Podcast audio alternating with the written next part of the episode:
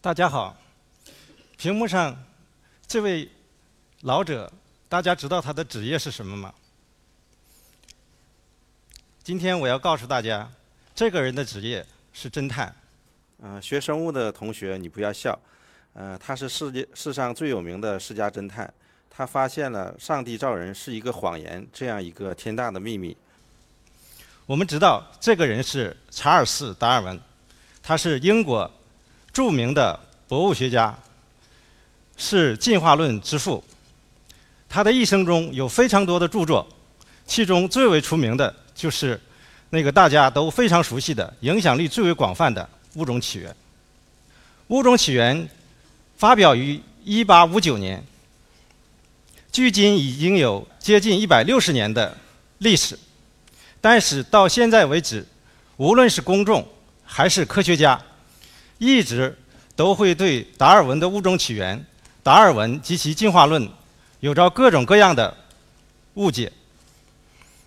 我在读研究生的时候，我们一位学进化的师兄有一次去问我们的老师，说：“老师，你帮我看看我这篇文章。”老师就问他，说：“我看到了你第一篇就引了物种起源。”你有没有看过？他说看过啊。老师说，既然你看过，那么你能告诉我《物种起源》的第一章是什么吗？我相信很多人都看过《物种起源》，但是很多人不知道《物种起源》的第一章是什么。《物种起源》的第一章是家养条件下的变异。有很多人知道。家养条件下的变异是达尔文设立的第一章，但是他不知道为什么达尔文把它作为一个非常重要的一个开端。其实这里头蕴含着很重要的科学问题。我们知道达尔文年轻的时候曾经有过一次非常非常难得的贝格尔号环球旅行的机会，在登上船的时候，他还是一个神学院走出来的学生，每次都言必称上帝，所以当时的水手还经常嘲笑他。但是，经过五年的贝格尔号航行，他采集了大量的动植物的标本，还有进行了广泛的地质考察，他在很多地方留下了他的足迹。特别是在南美附近的加拉帕克斯群岛，他见到了象龟、鬣蜥、地雀，还有其他的地方，他见到了大量的化石。这些东西的发现，让他非常深刻地认识到，他心目中原有的一个理论，就是物种是上帝分别创造的，那是非常荒谬的。达尔文想，如果我要是去告诉别人物种是如何起源的，那么他就必须先解决一个问题。他首先就要让大家知道物种是变的。在当时的情况下，所有的人几乎都相信物种是不变的。上帝创造了多少个物种，就有多少个物种。达尔文自己是看到了很多鲜活的证据，但是他如果想要让其他的人也相信，呃，非常的困难，所以他想到，我如果要做这样的解释，最好的办法就是让大家所熟悉的家养的动物开始。在达尔文那个时期，鸽子是大家非常喜欢的动物，有很多人在训鸽。那么在鸽子中，就可以看到像英国的信鸽。还有球胸鸽，这两种是非常非常不同的类型。你可以看到，英国的信鸽嘴不好，长得有点歪；球胸哥胸部比较大，是严重的畸形。那么这两种生物，如果我们不告诉你，你可能会认为就是两个物种，但是它们都是由野生阉割驯化而来的。野生猿鸽还可以驯化出其他不同的类型。现在的人对鸽子呢没有什么太多的兴趣。那么，达尔文呢，他也给你准备了很多其他的例子，比如说狗啊、马呀、牛啊等等。达尔文说，狗的血管中流淌着犬类动物混杂的血液，什么意思呢？如果大家把这个翻译成白话文，就是说狗是杂交来的。现在的科学已经证明，狗起源于狼，狗便有一个独立的分支，而且狗的进化历史上确实是出现了多次频繁的杂交。所以，我们我们知道，达尔文他通过家养条件下的变异，那他就能够很好的让大家知道物种是变的。达尔文从家养条件下的变异入手，再延伸到自然条件下的变异，这个呢是由显入微，由易入难。非常非常符合我们大家认识事物的一个基本的规律，这是达尔文非常睿智的地方。也就是刚才我们提到，达尔文为什么要把这个放到第一章？大家知道，达尔文的《物种起源》这本书，它涉及到很多很多个方面，那么大家的质疑呢，也就会非常非常的多，引起的误解呢，有各种各样的类型。其中最典型的类型，我们今天。通过三个问题来给大家进行分析。第一个问题，我们通常都在说“物竞天择，适者生存”，那么我们是不是就应该崇崇尚丛林法则，强调弱肉强食呢？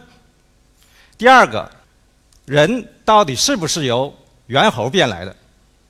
如果不是的话，那么人和猿究竟是一个什么样的关系？还有，最后一个问题是，物种起源已经发表了接近一百六十年，这么长的时间过去了，那么达尔文的进化论是不是过时了？要回答这样的问题，那么呢，我们必须要了解一些关于进化论，尤其是物种起源的一些最基本的知识。那么这些知识实际上说起来就是三个方面，一个方面呢。是关于达尔文他的自然选择学说的一个最核心的部分是什么？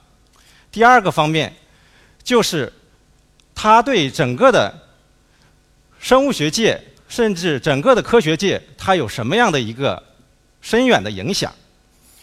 再就是未来的这些科学家们、进化生物学家们对他的学说有什么样的一个发展？物种起源它的基本构成，就讲了三个部分，就是自然选择学说的建立，这个进化学说的难点如何化解。第三个部分，那就是涉及到的一些相关理论的支撑。最核心的部分是自然选择学说的建立，无论是家养条件下的变异，还是自然条件下的变异。讲的就是一个问题，讲的就是变异是普遍存在的。有了这个变异，并不能够说明物种是如何起源的，所以呢，变异一定要有一定的量。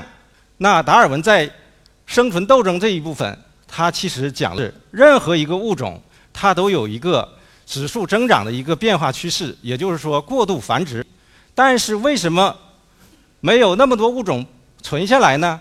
是由于生存斗争，由于生存斗争，那么只有那些有利于生存的个体或者是变异能够被保留下来，其他的那些不利的就会被淘汰。这就是我们通常所说的自然选择，也叫做适者生存。达尔文在讲这一个部分的时候，其实他很明显的是用到了马尔萨斯的人口论。我们在这个黑里的图上可以看到有一根红色的曲线，这个红色的曲线就是讲每一种生物都具有无限指数增长的趋势，但是现实是非常残酷的，由于环境的变迁，食物的短缺、天敌的捕食等等等等因素。事实上，任何一种生物都不是无限指数的增长，而是蓝色曲线那样的一个 S 型的曲线，而且它有一个明显的高峰峰值，达到一个上限。达尔文给我们的例子是：假设大象能活一百年，一对大象呢能够生六胎的话，那么经过七百五十年，整个的大象。就能够产生多少后代呢？一千九百万头，那么多后代，怎么可能？由于生存斗争，由于自然选择，你现在见到多少大象？非常非常之少。这样大家就会想到，哦，这个应该是物竞天择，适者生存。说起物竞天择和适者生存，这句话并不是出自达尔文的《物种起源》。它是严复翻译的《天演论》中的句子，《天演论》呢又不是翻译自达尔文的《物种起源》，它翻译的是赫胥黎的《进化论和伦理学》。严复在翻译这个著作的时候，他又加入了自己的理解，所以就变成了现在这个样子。这个有没有好处呢？有，它最大的好处是推动了。中国革命的积极进步。我们讲到适者生存，在达尔文最达尔文物种起源的最早出版本里，它就是用的自然选择。适者生存，并不等同于强者生存。即使是我们通常所说的优胜劣汰，优和劣也是相对的。我们再给大家举个例子，比如说兔子和老虎。在食物链食物链的这个关系上，那老虎要吃兔子，我们说老虎是强者，兔子一定是弱者。但是在生育能力上，兔子远远的比老虎要强，它繁殖非常的快，老虎呢一胎两三只，所以大家经常能看到的现象是老虎先灭绝了。所以说，到底是兔子是。优呢，还是老虎是优呢？相对的，在达尔文《物种起源》发表的过程中，由于他的身体非常的不好，他经常需要休息，所以呢，有很多不同的支持者就会把他的理念推广到各个地方去。他的支持派中是鱼龙混杂的，其中社会达尔文主义的典型代表，也就是适者生存的那个。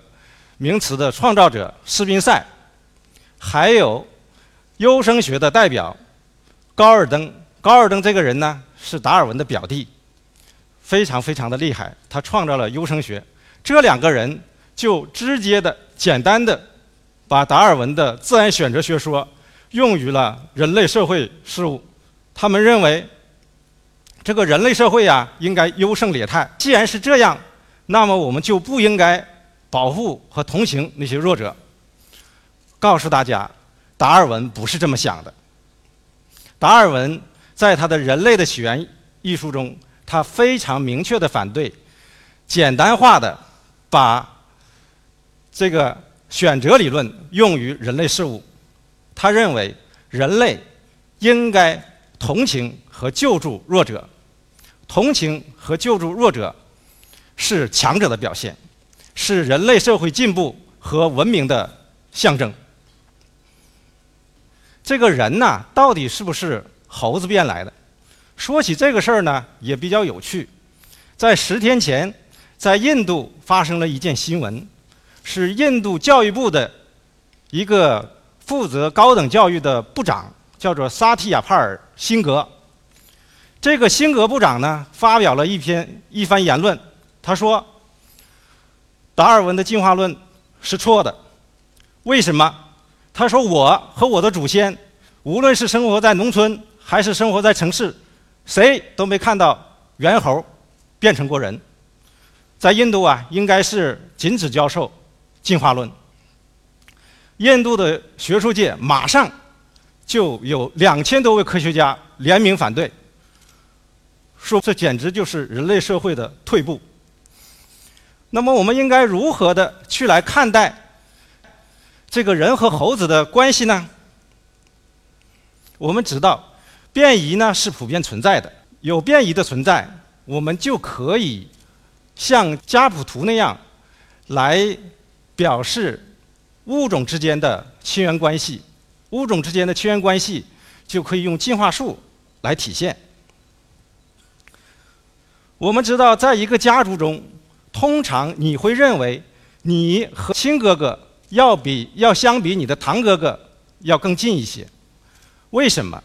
因为你和你亲哥哥的血缘关系，你往上追，一定是先追到你父亲；但是你跟你堂哥哥的关系，那你一定要追追追踪到你祖父。人和猴子的关系呢，要比这个远得多。一般的一个家族，人也就人从自己到祖父不超过一百年。那么猕猴呢，和人的时间差多少呢？两千五百万年到三千万年。人和猕猴的共同祖先在 A 那个地方，人和黑猩猩共同祖先是在 C 那个地方。C 那个地方有多长时间呢？这个时间应该是五个百万年到七个百万年。达尔文在人类的起源里头讲，人和类人猿的共同祖先森林古猿大概在七个百万年。如果你说人是由猴子变来的，我们可以做一个类比，那它要比你说你是由你堂哥变来的，那还荒谬。所以说，没有现在任何一个生物是由现在的另外一个生物演变而来的。正如你不能说。乌龟是青蛙变来的，但是你能够说它们俩有共同祖先，它们是由它们的共同祖先而来。那么进化论讲了这么多，进化论是不是就已经过时了呢？我们经常会在不同的新闻媒体、网站去看到什么达尔文的进化论被推翻啦，还有就是这个达尔文自己把自己的理论推翻了。不是推翻了，就是颠覆，啊，这个时候我们应该做一个什么样的判断呢？非常非常的简单，只要有几个问题还在那里：变异是不是普遍存在的？生存斗争是不是还存在？生存斗争的结果是不是导致适者生存？如果这三方面的答案还是是的话，那么达尔文的进化论就没有过时。还有呢，就是跟达尔文的进化论相关的，就是“进化”这一词，叫 evolution。我们大家知道，达尔文在《物种起源》里头并没有用这个词，但是达尔文的《物种起源》让大家很快的接受了进化的理念。如果跟“进化”这个词相关的杂志依然还在发表着文章，那么应该说进化论就没有被推翻。是不是这样说？达尔文的进化论就一点毛病都没有了呢？也不是，啊，达尔文对自己啊的学说有自知之明，他在变异的法则那一章上就写道：“我对变异的法则一无所知。”多么直白！那么他这样的一个写法，是被后来孟德尔遗传规律重新发现给弥补了。还有呢，达尔文的物种起源发表之后，大家都都对他的进化理论非常的认可，但是大家对选择理论不太感兴趣。很多人是认为选择是有问题的。我接受你的进化思想，但是你的选择是有问题的。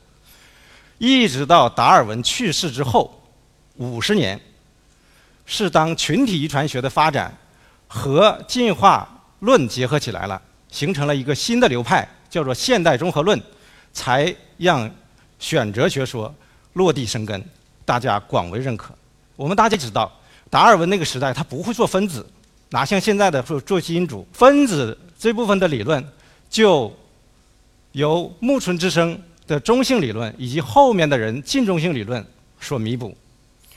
现代我们做基因，实际上是讲新选择主义。推向了一个新的高度，所有新的证据在不断的发现。那么，传统的形态学、分类学、古生物学、发育学呃，生物地理学在分子生物学、基因组学和生物信息学的推动下，正在改变着我们对进化的一点一点的认识。我以前的一个学生，今年他到了加拉帕戈斯群岛，他也看到了那个象龟，看到了那个鬣蜥，他呢还看到了最贴近贴近赤道的加拉帕戈斯企鹅。他看到最多的是达尔文的，就是进化论的金苹果，叫做地雀。关于地雀，科学家们已经能够用基因组的方法，很好的证明了达尔文当初的设想。那么这些地雀是快速的辐射进化，它的喙喙形是差异很大的。每一种地雀吃不同的食物，而且占据着不同的生态位。科学家呢还发现。有一种地确是杂交起源，这个工作呢是发表在《Nature》上的。也正是在加拉帕克斯群岛这样一块神奇的土地，诞生也诞生了一段非常非常有趣的传奇。一对儿呢科学家的夫妇，人们号称这是科学界的神雕侠侣。普林斯顿大学的格兰特夫妇。在这个地方观察地雀四十年，他们一个最新的研究成果是两种地雀杂交能够产生一种新的地雀，只需要用三代就可以产生新种。这种新种它是在鸟鸣、在这个喙、在体型上都有和亲种有明显的差异。它已经形成了一个非常独立的大鸟谱系。如果达尔文他能够感受到的话，那么对他来说应该也是一个惊奇，因为他也难以想象，原来物种形成的速度居然有这么快，短短的三代就可以完成。我们在这里来回顾一下达尔文。和他的进化论有那么多的误解，那么我们反思这些误解的时候，我们就会明白，达尔文他的贡献并不在于他是不是推翻了什么，比如说他在学术界上他已经推翻了神创论，但是在民间上还有很多人去信奉上帝。达尔文最大的贡献是改变了我们认识自然世界。和我们自身的看法，达尔文的过人之处在于，当我们在质疑某项事物的时候，他已经准备好了反驳什么或者支持什么的证据。达尔文对他的学说是超然自信，他提出了自然选择学说，而他的选择学说也受到了历史的检验。也被历史选择下来，谢谢。